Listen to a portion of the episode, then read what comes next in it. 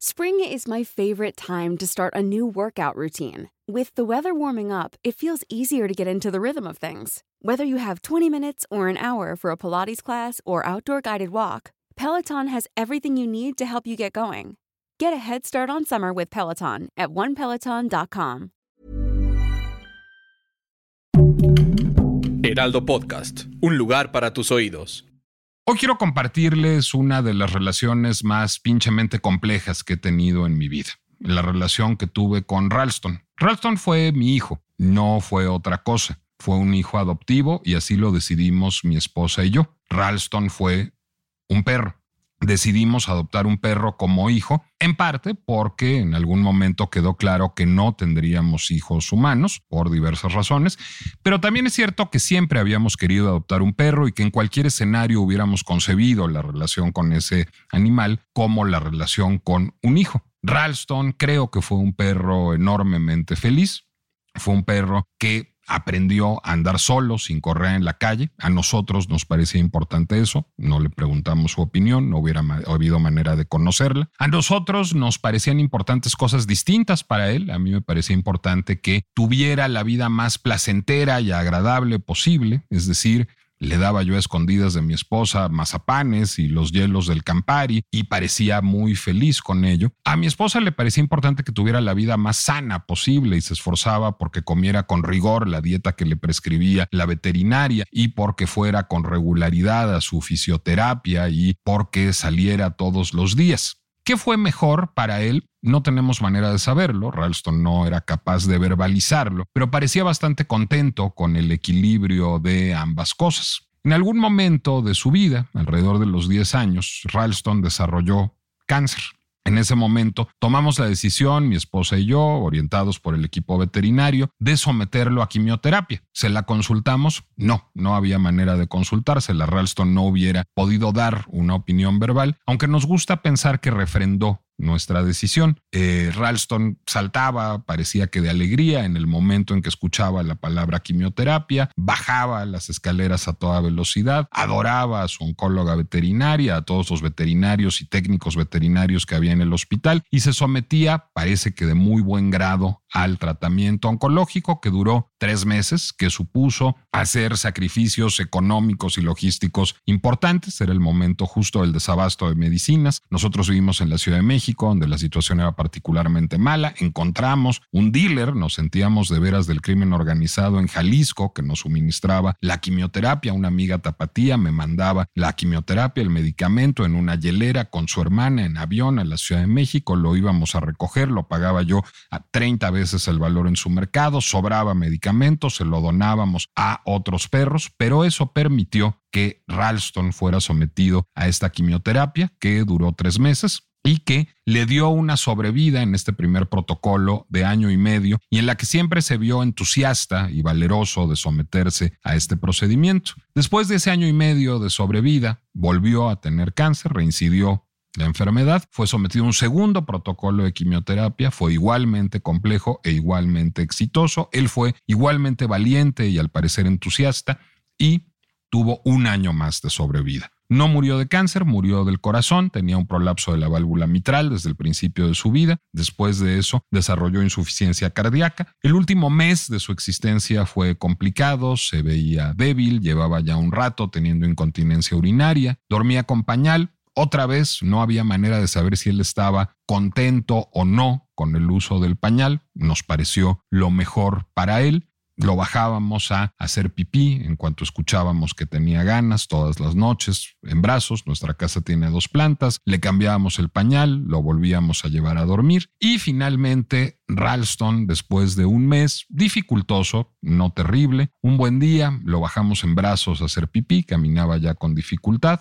Lo llevamos al balconcito, que era el espacio de la casa que más disfrutaba. Yo me bajé a tomar una llamada de trabajo, de pronto oí un grito de mi esposa, subí, y el asunto es que había tomado a Ralston en brazos porque había empezado a ser víctima de un tremor y justamente llegué a tiempo para abrazarlos a ambos y que muriera en nuestros brazos. Muy poco después de la muerte de Ralston, releí una novela de Michel Houellebecq, escritor francés, que se llama La posibilidad de una isla y que narra la historia de una sociedad en donde la muerte ha sido abolida, en donde se clona no solo a, los seres humanos, sino también a las mascotas y en donde nadie tiene que sufrir nunca la pérdida de su perro, pues en cuanto lo ve enfermo lo deja en el patio de su casa y el Estado entra subrepticiamente en la noche y lo cambia por un clon idéntico. En algún momento el narrador protagonista de esta novela decide abandonar esa sociedad, abjurar de ese sistema, irse al bosque. Ahí hay algunos grupos de disidentes salvajes que viven de manera distinta a esa sociedad y en algún momento el perro del protagonista es matado por una flecha que dispara alguno de estos salvajes. La novela es poderosamente conmovedora en ese episodio porque lo que dice el narrador es que es entonces que comprende qué es el amor. Al faltarle por primera vez un ser querido, significa lo que supuso tenerlo en su vida, valora lo que su compañía, lo que su cercanía le significaba. En las relaciones con los animales o con muchos animales, y notablemente con los perros, ese fenómeno está dado de antemano sabemos que muy probablemente moriremos antes que ellos. En mi caso, Ralston compartió 13 años de una vida mía que ya dura 48 años y que probablemente dure algunos años más. Es una relación que uno sabe trágica y sin embargo se aventura en ella cuando decide adoptar un animal e integrarlo a su vida. Eso lo hace, a mi juicio, una de las relaciones más hermosas posibles. ¿Les parece que tuvo una relación conmovedora con Ralston? ¿Les parece que eso habla de mí como una persona profundamente moral que entiende lo que significan los animales? Bueno, sí. También en la mañana maté un mosquito y saliendo de aquí me voy a ir a comer un par de huevos. Así es la pinche complejidad de la relación entre los humanos y los animales.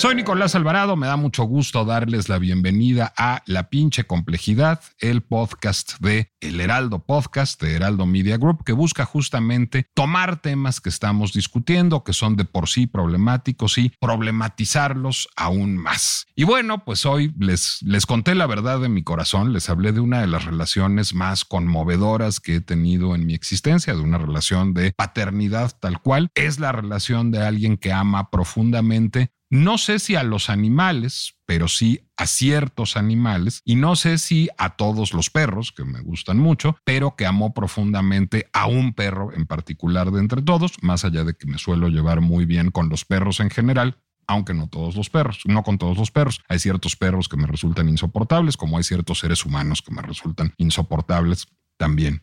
Y sin embargo, soy una persona que come carne, que come queso, que bebe leche, que come huevos y que sabe que en algunos de esos casos, no en todos, pero pues muy probablemente el pollo o el huevo que llegan a mi refrigerador fueron resultado de procesos que frecuentemente pueden haber resultado crueles. Y al mismo tiempo, pues sí, tengo junto a mi cama un aparato que tiene unos tubos de neón que achicharran a los mosquitos cuando están volando. A mí me pican mucho los mosquitos y además me generan reacciones alérgicas y me resultan muy molestos. Y acúsame de ser, supongo, un asesino serial de mosquitos. Es decir, no es igual mi relación con los perros o con los gatos que mi relación con las vacas o con las gallinas, que mi relación con los mosquitos o con las ratas, que mi relación con los leopardos o con los pumas ninguno de los cuales he visto más allá de alguna visita eventual a un zoológico, que por cierto no es un plan que me encante, el de ir a los zoológicos, y eso también tiene que ver con que no me gusta ver a los animales tras las rejas. ¿Cómo nos relacionamos con los animales? ¿Qué es tener un trato ético con los animales? Los animales tienen derechos, nosotros tenemos deberes con los animales. ¿Era mi deber someter a Ralston a quimioterapia o era su derecho ser sometido a quimioterapia o más allá de eso, al no poder verbalizar él su decisión de ser posible que la tomara, de someterse a quimioterapia, a lo mejor fui un alguien que ultrajó sus derechos, que subvirtió sus derechos, que los vulneró. Es una pregunta que vale la pena hacerse cuando arroja datos recientes del INEGI que México es el país líder en el mundo en maltrato animal y cuando vemos en las noticias con, con enorme frecuencia a perros sobre todo, pero también a toda suerte de animales ser objeto de torturas verdaderamente monstruosas a manos de personas que parecen hacerlo pues por imbecilidad pura. No parece haber otra razón. Eh, nuestra invitada de hoy tiene un libro, un libro que se llama A favor de los animales, publicado por la editorial universitaria, por la editorial de la Universidad de Guadalajara, en donde sostiene que mucha de la crueldad que ejercemos contra los animales tiene que ver con verlos como mercancías, como verlo, verlos como productos. Bueno, pues ya quisieran estas personas que torturan animales verlos como productos. Por lo menos hay una lógica, digamos, una lógica del capitalismo salvaje en tener a unas gallinas en, unos separos, digamos, poniendo huevos, porque lo que se busca es extraerles un beneficio. ¿Por qué tortura a alguien a un perro en Ecatepec? Pues no, no hay manera de entenderlo, no le va a extraer un beneficio, no lo está viendo como mercancía, está ejerciendo un acto de crueldad pura. Entonces también vale la pena entender nuestros grados de maltrato animal.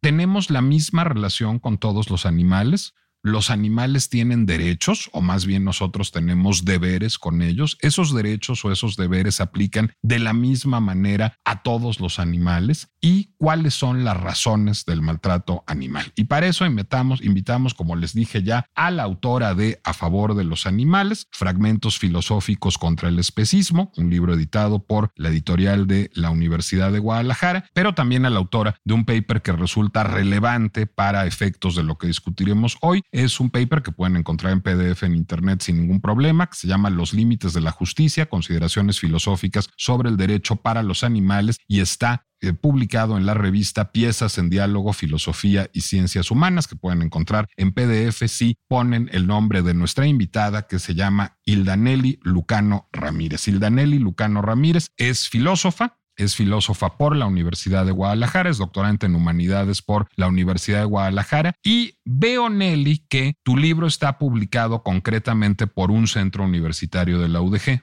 por Culagos. ¿Eso significa que tú eres además académica de Culagos?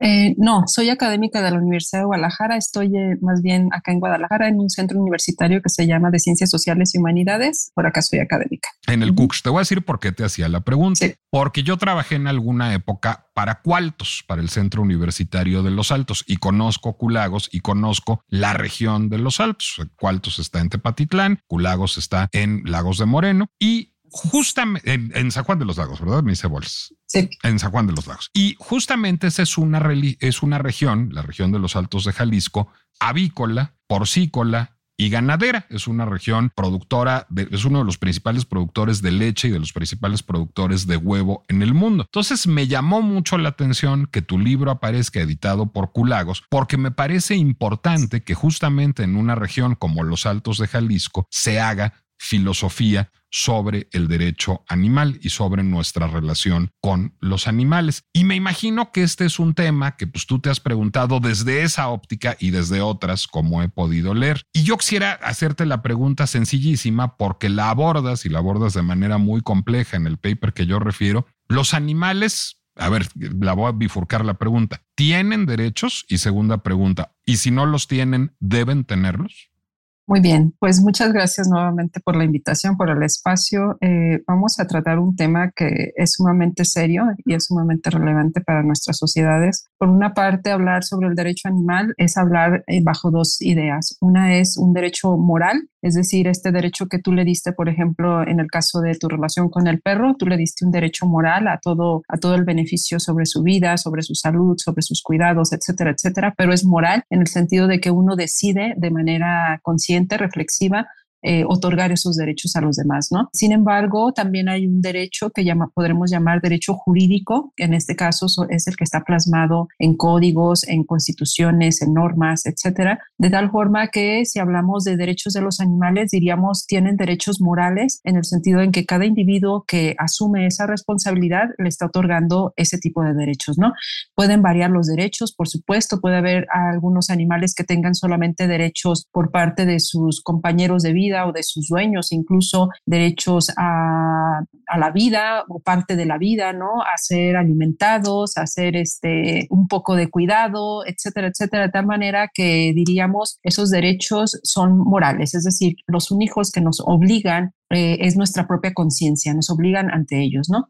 Pero derechos jurídicos como tal, los animales no tienen. Los animales no tienen derechos jurídicos porque nuestros códigos civiles, desde tiempos muy antiguos, nosotros somos herederos del, de los códigos romanos, eh, los animales han sido categorizados como res, como cosas, como propiedades, como bienes, bienes muebles, bienes inmuebles, de tal manera que hasta la actualidad los animales siguen siendo categorizados como cosas. Tendríamos que modificar esta categorización jurídica para que ellos fuesen sujetos de derechos o personas, ¿no? Si forman una parte de estas dos categorías, eh, podrían eh, adquirir derechos en sentido jurídico. ¿Quiénes son los, los sujetos de derecho? Podríamos decir los niños, los altos deficientes mentales son sujetos de derecho, es decir, tienen derechos pero no tienen obligaciones jurídicas. Hay un tutor que los protege. De esta manera, los animales podrían entrar sin ninguna contradicción hacia el derecho como sujetos de derecho. El concepto de persona ya es un poco más complejo porque muchas veces este, la persona tiene la característica de no solamente tener derechos, sino también obligaciones. Y en el caso de los animales, obviamente, este, no podríamos decir que tienen obligaciones eh, con nosotros en el sentido jurídico. De tal manera que entonces me parece muy adecuado utilizar el, la categoría jurídica de sujetos de derechos para hablar de ellos como sujetos de derechos, ¿no?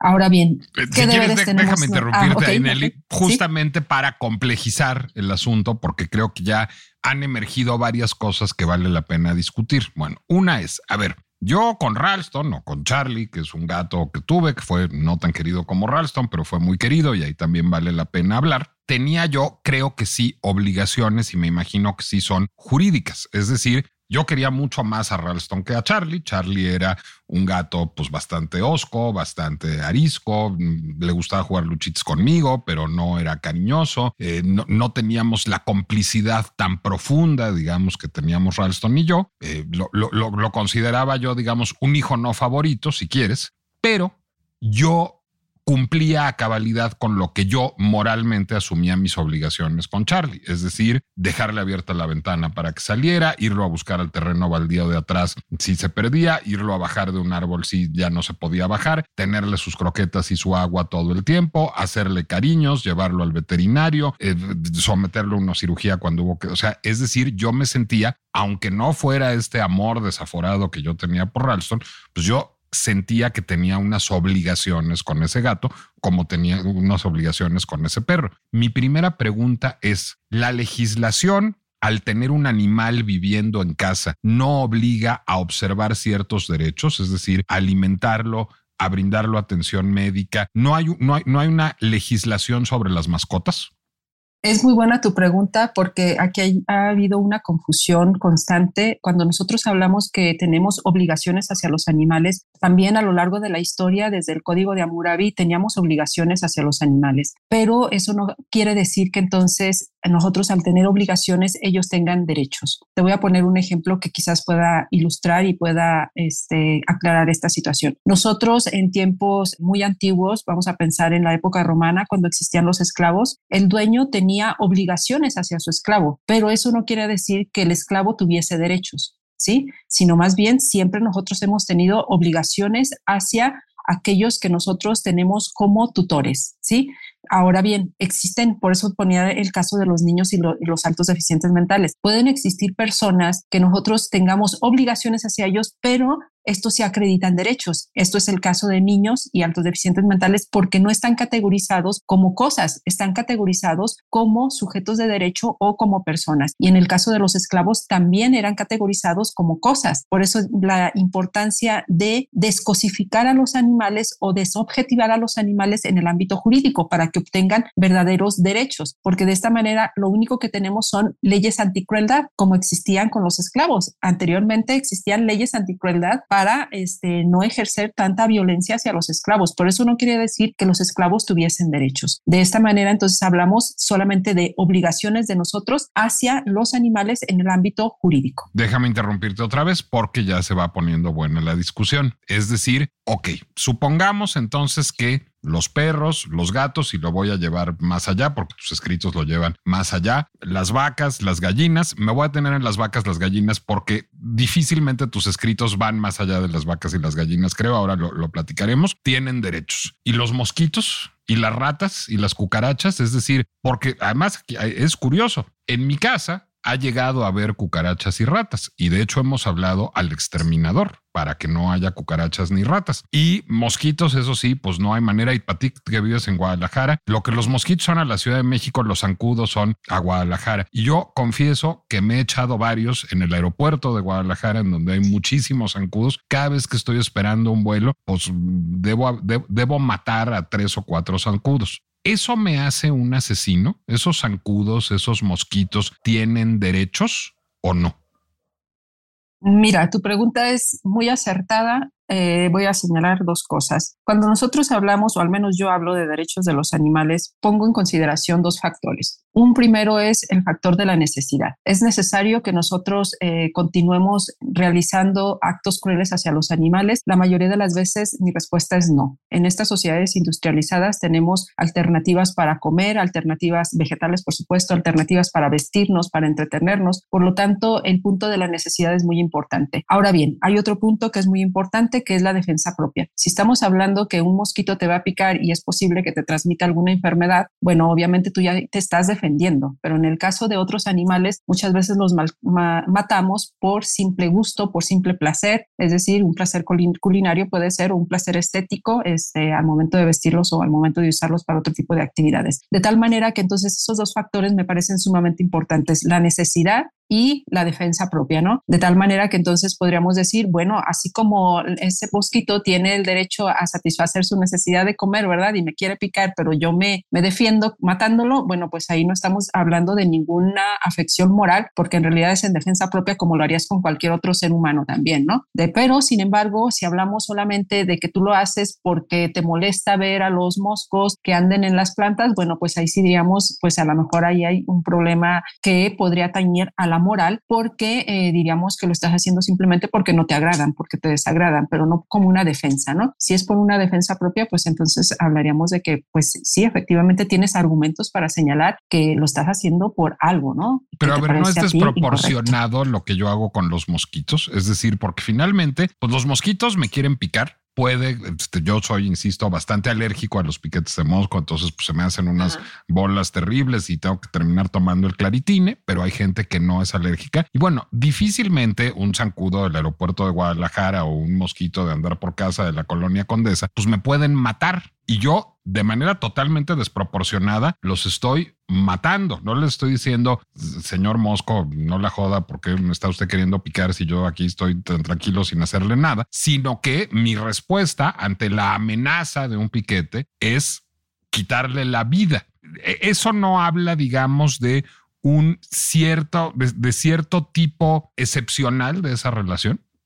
Mira, yo creo que eh, llevarlo a casos tan, mm, no sé si, si podremos llamarlos eh, cotidianos, en el sentido de que la relación que mantenemos con otros animales muy pequeñitos suele ser muchas veces trágica, como tú lo señalas, este, el hecho que vayas caminando por las calles y mates, no sé, moscas eh, o de eh, estos bichitos que andan caminando por las calles, ¿no? Hormigas, pues obviamente podríamos decir, bueno, eso es, es cruel en el sentido de la palabra, diría al menos no tenemos las evidencias totales, eh, las evidencias suficientes para señalar que estos animales tienen conciencia, como si la tienen otros grandes mamíferos, como tú acabas de señalar, ¿no? Que nos comemos constantemente, o como si la tienen las gallinas, los peces, que sabemos que sí tienen conciencia. Es decir, esto sí tenemos suficientes evidencias. Entonces, trasladar nuestra acción a estos animales me parece que por una parte o es evadir nuestra responsabilidad con los animales más próximos que tenemos, o bien es a partir de la idea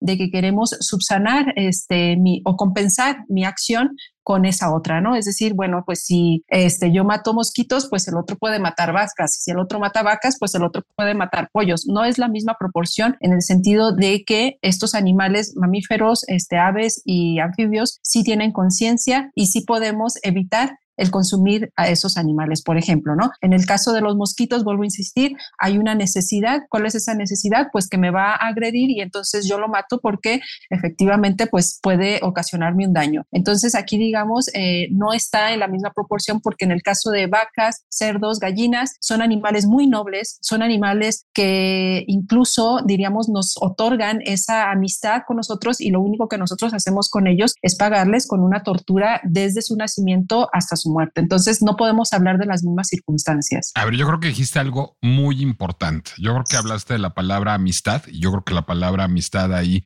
es clave. Esa misma relación que yo tuve con Ralston y que supongo que tú tienes con ese perro que anda ladrando por ahí, ese gato que anda maullando por ahí, porque se ve que eres animalera también, pues muchas veces la tiene un o, la tenía, digamos, en, un, en una visión distinta del mundo agrícola, un campesino con su caballo o con su vaca, o con sus gallinas, o con sus ovejas, es decir, había una relación de cariño. Y eso me lleva a cuestionarte, porque está presente en los dos escritos tuyos que he leído, un concepto jurídico que a ti te es, digamos, te, problematiza mucho y que a mí me parece útil para hablar de nuestra relación con los animales, que es el contractualismo. Eh, en, los dos escritos tuyos que he leído hay referencias a John Rawls y al contractualismo jurídico, es decir, a la idea de que lo que nos hace sujetos de derechos y de obligaciones es el contrato social, el contrato social que tenemos los seres humanos entre nosotros. Y a mí me gustaría apelar a un filósofo que no sé si has leído,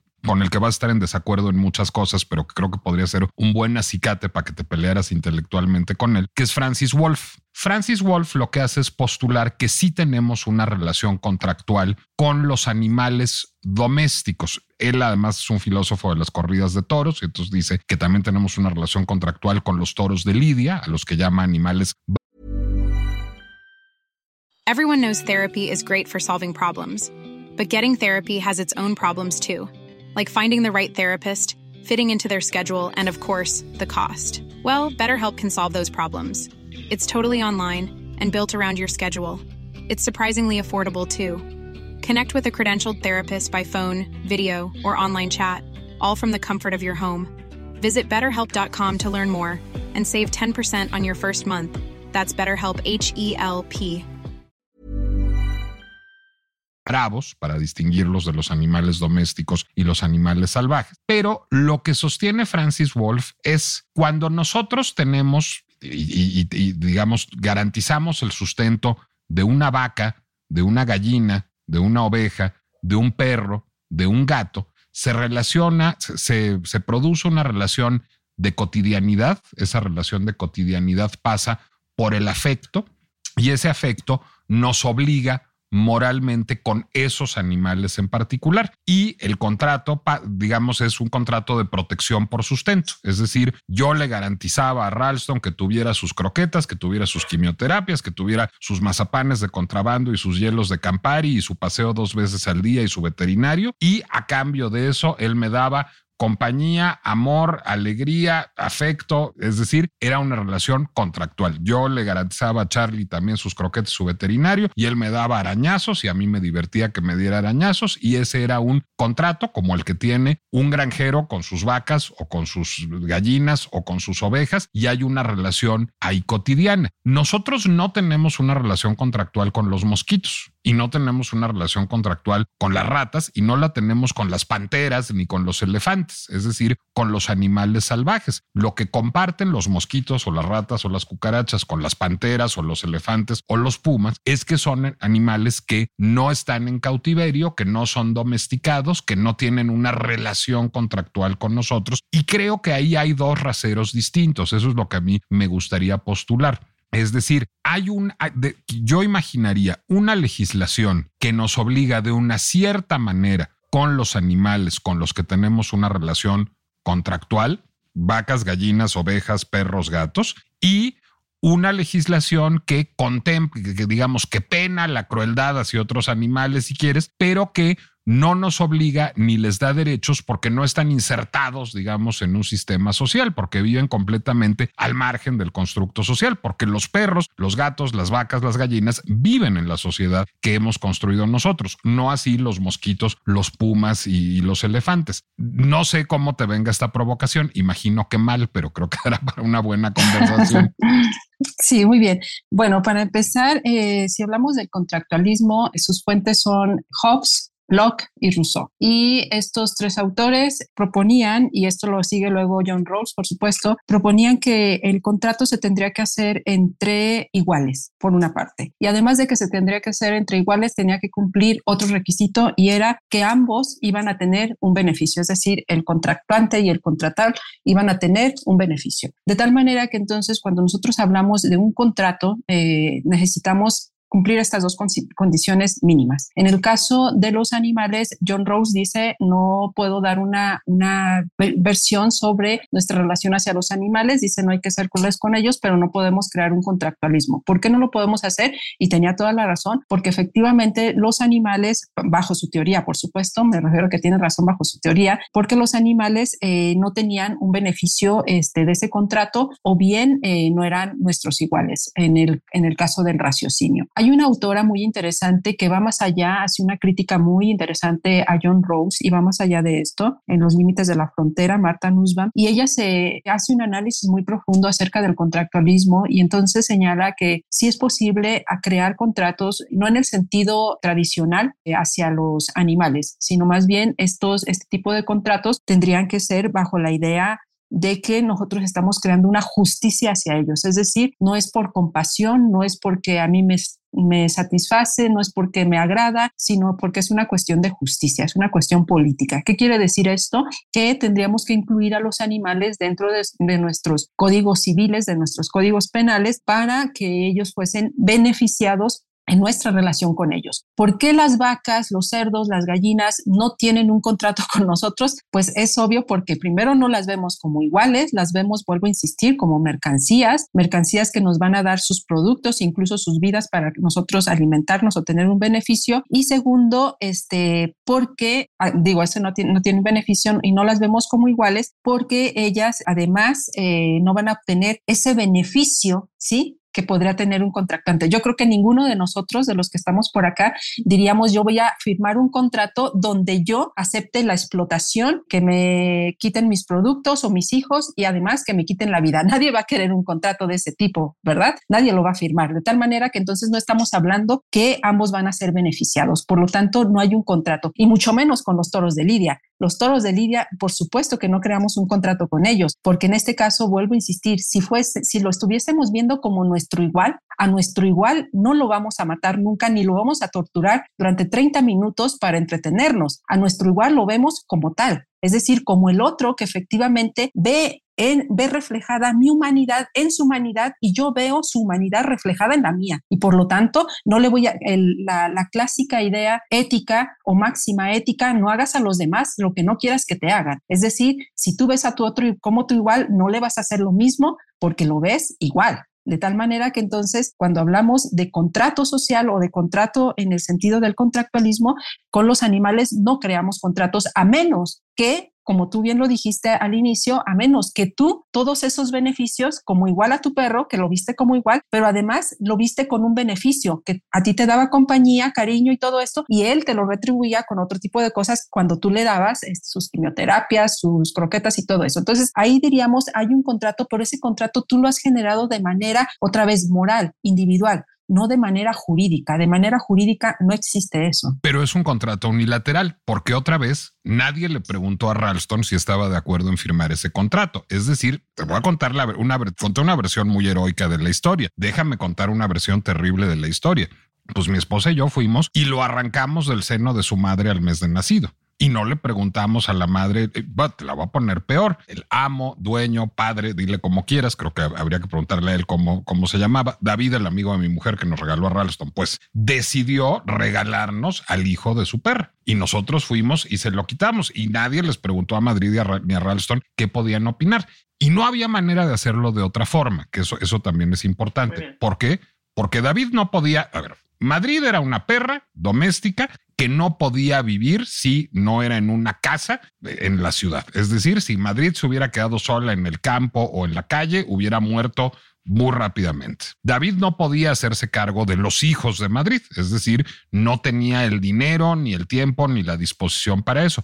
Tenía que colocarlos en lugares donde los quisieran. Y a partir de eso se firmó un contrato que nadie le preguntó a Ralston o a su madre si lo querían firmar. Es decir, finalmente unos seres humanos decidimos, porque tenemos esa facultad, que Ralston viniera a vivir con nosotros y a partir de eso nosotros decidimos que los términos del contrato eran esos y no se los preguntamos, pero el contrato funcionaba y el contrato nos obligaba moralmente. Y si nosotros lo hubiéramos golpeado o no lo hubiéramos alimentado o no le hubiéramos dado eh, atención veterinaria, hubiéramos estado o no lo hubiéramos querido, hubiéramos estado en violación del contrato. Una parte que me parece importante es creo que la relación con las mascotas bien podría ser objeto de derecho, es decir, bien podría ser legislada. No, no, no se puede legislar el amor, pero sí se puede legislar la alimentación y sí se puede legislar el, trato digno. Creo que esa parte es importante. Y hay legislaciones, normalmente la relación con los animales es objeto de legislaciones locales y hay legislaciones que así lo, lo, lo contemplan y que penan a quien maltrata a sus mascotas. Eso es importante. En el mismo sentido, yo veo, digamos, un contrato unilateral en nuestra relación con los animales de la granja. Es decir, e imagina, yo sé que el paradigma bienestarista te mete mucho ruido, es decir, la idea de el trato humano a los animales que serán eventualmente hechos carne o que se, o que se cultivan para que den queso o para leche o para que den huevos, etcétera. Pero Finalmente, ahí habría un intercambio no demasiado distinto del que se tiene con un animal de compañía, con un perro o con un gato. Es decir, imaginemos una granja de libre pastoreo en donde las vacas están muy contentas y están jugando y están este, comiendo su hierba y además se les dan complementos y en donde las gallinas tienen su maíz y están libres y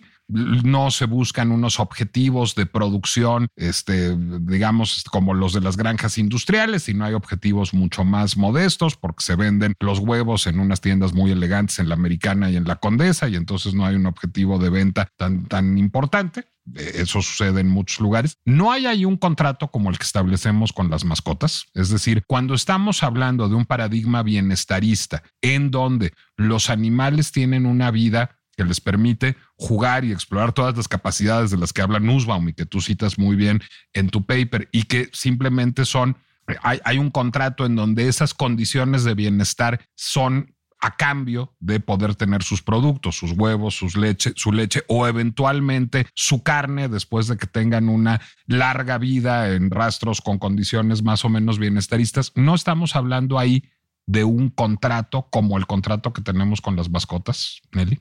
Mira, vuelvo a insistir, un contrato jurídico no existe, incluso hablaríamos de ese tipo de granjas, eh, serían los menos animales beneficiados a tal grado que tú lo mencionaste muy bien hace casi al inicio. Somos el uno de los primeros países en maltrato animal. Entonces estamos diciendo que pues sí bien podemos imaginar este tipo de condiciones, pero la realidad es otra. La realidad es que somos cerca de 8 mil millones de personas en el mundo y todos y la mayoría de estas personas consumen animales, este, ya sea para alimentarse, para vestirse, para entretenerse o para otro tipo de, de actividades de tal manera que entonces a mí me interesa, quizás me interesaría, como tú bien dices, imaginar esos mundos posibles donde yo estuviera equivocada y dijese, ok, este, creo que aquí podríamos hablar de contrato y entonces, eh, pues estos animales ya tendrían que ser cuidados de otra manera o no lo sé. Sin embargo, las condiciones en las que viven la mayoría de los animales, estamos hablando que el 70% de la biomasa de animales son los animales que se encuentran en las granjas industrializadas. Es decir, el gran sufrimiento que estamos ocasionando a estos animales es tremendo. Por lo tanto, hablar de un contrato social o un contrato hacia los animales en estas épocas y en este momento es muy absurdo porque son muy pocos los animales que se están beneficiando de la moral de otros sujetos, en este caso humanos, como tú lo fuiste con ese perro quizás que tuvo una buena vida, como tú bien lo dijiste, quizás no la mejor, quizás no la que él quería, quizás, pero le diste las mejores condiciones que pudiste darle. Muy bien, eso es lo mínimo que estaríamos pensando para poder hablar quizás de un posible contrato trato moral hacia los animales. Sin embargo, como tú bien lo dijiste, eso es imaginario, porque la realidad es otra. La realidad es que estamos matando animales a gran escala y estamos este, ocasionando sufrimiento. Lo peor de todo es que es innecesario, y lo repito una y otra vez, que es innecesario porque así lo es. En nuestras sociedades industrializadas podemos efectivamente alimentarnos de, otro tipo de este, alimentos como son las plantas. Eh, de tal manera que dejemos en paz a esos animales, que dejemos de producirlos a gran escala y por supuesto de ocasionarles ese sufrimiento que les estamos ocasionando. Creo yo que sí es importante hablar términos teóricos acerca de crear un contrato, un contrato que beneficie lo más posible a los animales. Claro, nunca vamos a saber hasta dónde es posible eso a los animales eh, domésticos, principalmente a ese beneficio, no sabemos hasta dónde puede lograrse. Sin embargo, podemos ir paulatinamente alcanzando estadios de bienestar para ellos. Quizás el primero podría ser este bienestarismo que yo critico una y otra vez, porque a mí me imaginativamente otra vez, como tú lo dices, me gustaría llegar a un estadio abolicionista, donde efectivamente las relaciones con los animales fuesen las menos crueles y ya no fuese la regla, sino fuesen excepciones, excepciones que, ah,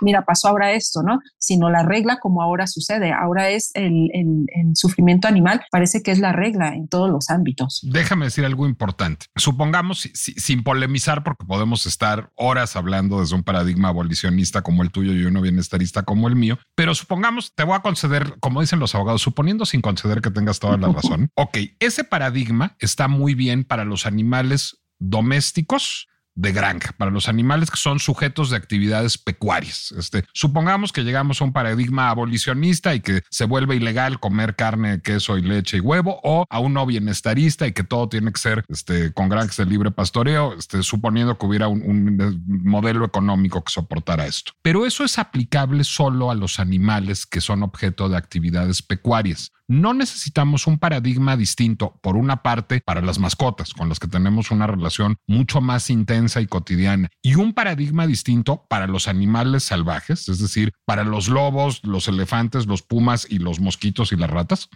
Por supuesto, me haces pensar en un texto que se llama Zoopolis de Sue Donaldson y Wilkin Lika, donde ellos desde una perspectiva de la ciudadanía señalan que los animales eh, de compañía, es decir, perros, gatos o otros, otro tipo de animales que son de compañía, tendrían que tener una ciudadanía como la tienen los niños o los altos deficientes mentales, de tal manera que tengan protección a la salud, al cuidado, a tener una casa, a tener protección, todo lo que tiene un niño muy pequeñito, ¿no? Luego dice, este, tendríamos otro tipo de perspectiva política o de ciudadanía para aquellos animales que son liminales, es decir, los animales que entran a nuestras ciudades pero no dependen totalmente de nosotros, como pueden ser ardillas, palomas, este, pájaros, ¿no? De tal manera que ellos no adquirirían la condición de ciudadanos, pero sí adquirirían la condición de migrantes, es decir, no tendríamos derecho ni a torturarlos, ni a maltratarlos, ni a encerrarlos, todos los derechos que tiene un migrante como tal. Pero también dice, bajo esa teoría de la ciudadanía, tendríamos que crear relaciones con aquellos animales que llamamos silvestres, ¿sí? Los cuales no tienen ninguna relación con nosotros y entonces es, la relación que tendríamos con ellos no sería ni como ciudadanos ni como migrantes, sino más bien como estados soberanos. Es decir, nosotros tendríamos un deber hacia ellos cuando tengan un desastre natural, una pandemia, pues podríamos ayudarlos, pero siempre señalando que ellos son soberanos, es decir, que tienen la capacidad de organizarse como cualquier otro estado eh, humano que se organiza y respetamos sus leyes o sus normas, ¿no? También en el caso de los animales silvestres tendremos que hacer lo mismo, es decir, respetar sus formas de vida, respetar sus relaciones, pero cuando nosotros podamos apoyarlos ante, vuelvo a insistir, un desastre natural o una enfermedad altamente contagiosa, pues lo podríamos hacer, ¿no? Pero vuelvo a insistir, siempre respetando su estado soberano. Entonces, sí existen diferentes perspectivas y a mi parecer esta es muy atractiva, donde podríamos hablar de estas relaciones que mantenemos con diferentes animales, ¿no? Ahora bien, el proyecto animalista desde mi perspectiva pues sería el fin de la domesticación, es decir, que llegara el momento en que ya no tengamos animales domésticos de ninguna índole y esto nos llevaría entonces a solamente tener relaciones con los animales liminales y los animales silvestres, ¿no? De tal manera que entonces ya no podríamos hablar de ese cuidado hacia otros animales, como tú bien lo dijiste, que no sabemos porque ellos tienen un mundo intrínseco subjetivo este, donde no sabemos qué es, cuáles son necesariamente los deseos de ellos, ¿no? Un poco podemos intuirlos a través de sus comportamientos y creo que esto es muy importante porque la etología nos ha dado esos elementos, es decir, nos ha señalado que los animales, al igual que nosotros, tienen una serie de comportamientos que son concomitantes a sus procesos mentales a la hora de tener miedo, frustración, enojo, eh, eh, felicidad, etcétera, etcétera, cuando tienen todo este tipo de, emociones, pues nosotros las podemos saber porque su comportamiento es así, ¿no? Tú dices, mi perro bajaba contento cuando sabía o escuchaba la palabra quimioterapia, este, y entonces tú intuías que eso pues era eh, motivo de decir sí lo voy a llevar porque pues está, se está beneficiando, eso se siente bien, no lo sé, pero nunca vamos a poder saber qué exactamente está pasando dentro de las mentes de los otros, ¿no? Si no lo podemos hacer con los humanos, pues mucho menos, mucho menos con los animales no humanos. Entonces, a mi parecer, tendríamos que llegar a ese fin de la, de la domesticación en todos sus niveles. Pero a ver, si llegamos al fin de la domesticación, e, esos ladridos y maullidos que oigo tan alegres en tu casa, ya no los oiríamos. Es decir, y habría bulldogs franceses, ya no habría. Es decir, hay especies que desaparecerían tanto humanos como animales es justo que paguemos ese precio por el fin de la domesticación. ¿Está mal toda forma de domesticación, aunque desaparezcan por completo ciertas especies? Mira, la pregunta, creo yo, es más bien esta que estás este, señalando se equivoca. La pregunta más bien sería, nosotros estaríamos dispuestos a perpetuar nuestra especie a partir del sufrimiento, a partir de todas este tipo de vejaciones que sufrimos con los humanos o preferiríamos extinguirnos de manera lo más natural posible o lo, o lo menos cruel posible. No estoy diciendo que vamos a matar a todos, sino más bien que ya no hay que reproducirlos, ¿sí? De tal manera que entonces si esa especie deja de reproducirse, entonces termina bien, es decir, no hay ningún problema moral porque no estamos matando a los animales de manera desproporcionada, sino estamos tratándolos bien, lo mejor que se pueda, pero ya no los vamos a reproducir. Es decir, perros y gatos que yo tengo son perros por todos rescatados de situación de calle y todos están esterilizados, porque no voy a seguir reproduciendo a estos animales que yo sé que existe una sobrepoblación y que yo sé que en los antirrábicos, por lo menos aquí en Zapopan, este, se matan alrededor de 100 perros a la semana. Entonces, eso es absurdo. Yo querer reproducirlos simplemente porque los estoy cuidando. Estoy no, más bien dejo de reproducirlos, esos animales ya no van a tener descendencia y por lo tanto se acaba a lo mejor en un momento, supongamos, ¿no? Su especie de gatuna, su especie perruna, pero se acabó de manera lo mejor posible, ¿no? No a través, vuelvo a insistir, de, matarlos o, o, exterminarlos, ¿no? Es una, es una teoría muy, muy, este, muy utópica quizás, pero bueno, que es por lo que yo trabajo y, me levanto todos los días, ¿no? No, y es una discusión que creo que vale la pena tener y eso me lleva justamente a hablar de el, maltrato y las escenas de tortura que hemos visto en los medios de comunicación recientemente, que no tienen nada que ver con nada que haya dicho Nelly hoy con nada que haya dicho yo hoy, pero que sin embargo creo que acusan la, la, necesidad de estas discusiones. Es decir, cuando alguien tortura a un animal, me, me gustaría mucho conocer tu perspectiva, porque sí, no porque va a vender sus huevos, ni lo va a hacer carne, ni lo va a presentar en un circo, sino por la mera maldad, por la mera diversión estúpida de torturar a un animal, lo que se está evidenciando es la necesidad de que discutamos más sobre derechos, deberes, obligaciones y legislación con respecto a los animales. Lo que me parece que acusa el fenómeno es una sociedad que se esfuerza tan poco por tener estas discusiones, por pensar en la relación que tenemos con los animales, que digamos, ya hay personas que llegan a verlos como si fueran objetos inanimados. Y diré que hay algo que me escandaliza todavía más, Nelly. Pues yo aquí sobre mi escritorio tengo un micrófono, una jarra, un vaso, un cenicero, un iPad, un teléfono, unos anteojos. Pues yo no maltrato esos objetos, aunque sean inanimados. Es decir, no tengo por qué. No, no, no sería correcto. Son objetos que me costaron un dinero, que tienen aunque sea un valor monetario, que alguien pensó, que alguien eh, eh, imaginó, que alguien diseñó y que pues me sirven para cosas, me sirven para tomar café o para ver mejor o para este, poner mi pipa. No tendría yo por qué maltratar esos objetos, aunque sean objetos inanimados. Creo que también este tipo de comportamientos acusa deficiencias de ciudadanía más allá de la relación con los animales, ¿no, Nelly? Selling a little or a lot? Shopify helps you do your thing however you cha-ching. Shopify is the global commerce platform that helps you sell at every stage of your business. From the launch your online shop stage to the first real life store stage, all the way to the did we just hit a million orders stage.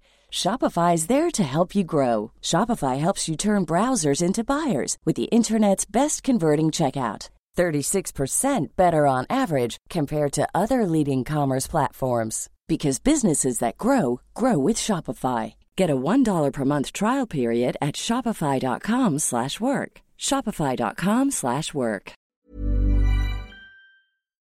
Es muy muy acertada tu tu visión a mi parecer Este, por una parte, cuando nosotros hablamos de que eh, somos el primer país en maltrato animal, eh, estamos hablando de sociedades que efectivamente están ya traspasando líneas eh, o fronteras donde el ser humano puede ser el que sigue. Y de hecho lo somos, ¿no? Somos también un país donde a las personas se les desaparece, se les viola, se les tortura, se les, bueno, un montón de cosas que suceden con los seres humanos. Y lo refiero porque hay estudios que han señalado que el maltrato hacia los animales luego conlleva a normalizar el maltrato hacia los humanos. De tal manera que entonces, si nosotros no atendemos esta problemática, como tú bien lo dices, pues estamos posibilitando que esto se normalice, es decir, normalizar el maltrato hacia los animales y luego normalizar el maltrato hacia los humanos, ¿no? Que de por sí pareciera muchas veces ya lo es, ¿no? Y muchas veces vemos a millones de personas o, o, miles de personas que han sido desaparecidas y la mayoría de nosotros no actuamos para nada, ¿no? Es decir, hay una indiferencia sobre eso. Entonces, tendríamos que estarnos preguntando si su raíz efectivamente a través de estos estudios no es el maltrato o la indiferencia hacia eh, el maltrato hacia los animales. Ahora bien, por otra parte, yo podría decir que si nos alimentamos, nos vestimos, nos entretenemos, estudiamos con animales, es decir, con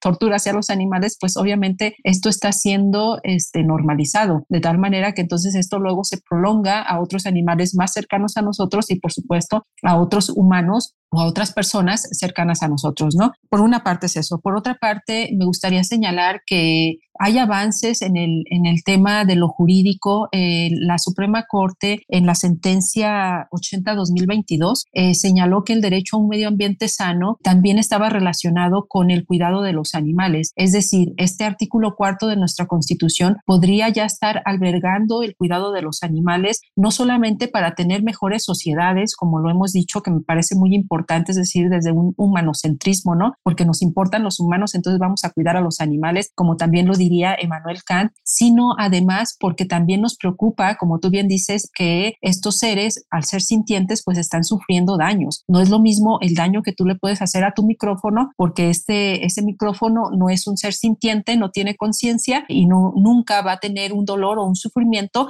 a este, ocasionarle daño a un perro, a un gato o a otro tipo de animales de otras especies, porque estos animales sí tienen conciencia y sí tienen eh, la capacidad de sufrir y disfrutar, es decir, de tener experiencias agradables y desagradables. Entonces, a mi parecer, sí tendríamos que estar legislando y tendríamos que tener este tipo de espacios donde hablemos de manera seria en torno a los animales no humanos con los cuales nosotros tenemos relaciones cotidianas y quizás de manera no tan cotidiana en el sentido de cercana, pero sí habitual, ¿no? A la hora, vuelvo a insistir, de comer, de vestirnos, de entretenernos. A favor de los animales de Nelly Lucano está publicado por la Universidad de Guadalajara. Lo pueden encontrar, curiosamente ya no en formato físico, pero sí en ebook en cualquier plataforma y en el sitio de la editorial universitaria y de la librería Carlos Fuentes de la Universidad de Guadalajara. Los límites de la justicia, consideraciones filosóficas sobre el derecho para los animales, está publicado en la revista Piezas y está plenamente disponible en PDF con el nombre de su autora, Nelly Lucano. Nelly, en redes sociales, ¿en dónde te podemos encontrar? Eh, me pueden encontrar en Facebook, en Twitter y en Instagram. ¿Y cómo te buscamos? Nelly Lucano, así Como, como aparece, efectivamente. Con una sola L y con Y, ¿verdad? Así es. Nelly Lucano. Gracias, Nelly Lucano. Mi Instagram es Nicolás Alvarado Lector y gracias a ustedes por habernos acompañado en un episodio más de La Pincha Complejidad. Les recuerdo que este podcast del Heraldo Podcast lo pueden encontrar en Spotify, en Deezer, en Apple Music, en Amazon Music y en cualquier en YouTube y en cualquier lugar en donde ustedes suelen escuchar podcasts. Y les hago una recomendación ante irnos, por favor, no maltraten animales, no maltraten seres humanos y tampoco maltraten micrófonos y cafeteras si se puede. Hasta la próxima.